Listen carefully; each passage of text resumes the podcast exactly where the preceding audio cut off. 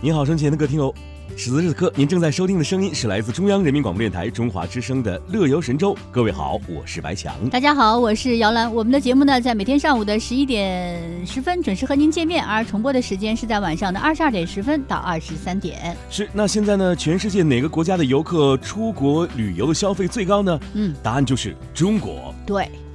确实是这样，没错。你看，联合国世界旅游组织二十七号公布了一份报告，显示啊，中国游客呢，二零一七年在出境游的花费上是两千五百七十七亿美元，继续保持在世界第一的位置。是，据统计呢，二零一七年世界旅游的总收入是一点三四万亿美元，中国游客的消费接近全球总收入的近五分之一。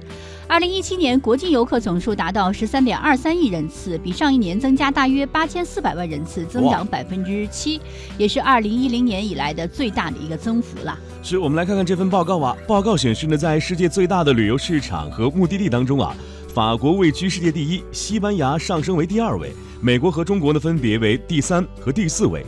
那二零一七年欧洲和非洲的入境人数的增速名列前茅，分别增长了百分之八和百分之九。那在旅游收入方面啊，美国以二零一。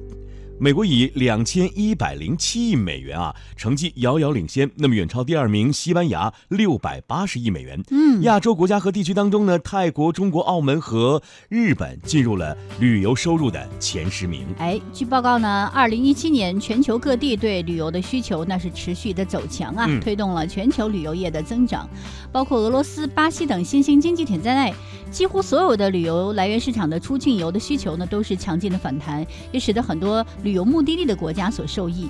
现有的数据就显示，二零一八年的一到四月间，国际游客抵达人数同比增长百分之六，国际旅游业保持着去年的一个良好的态势啊。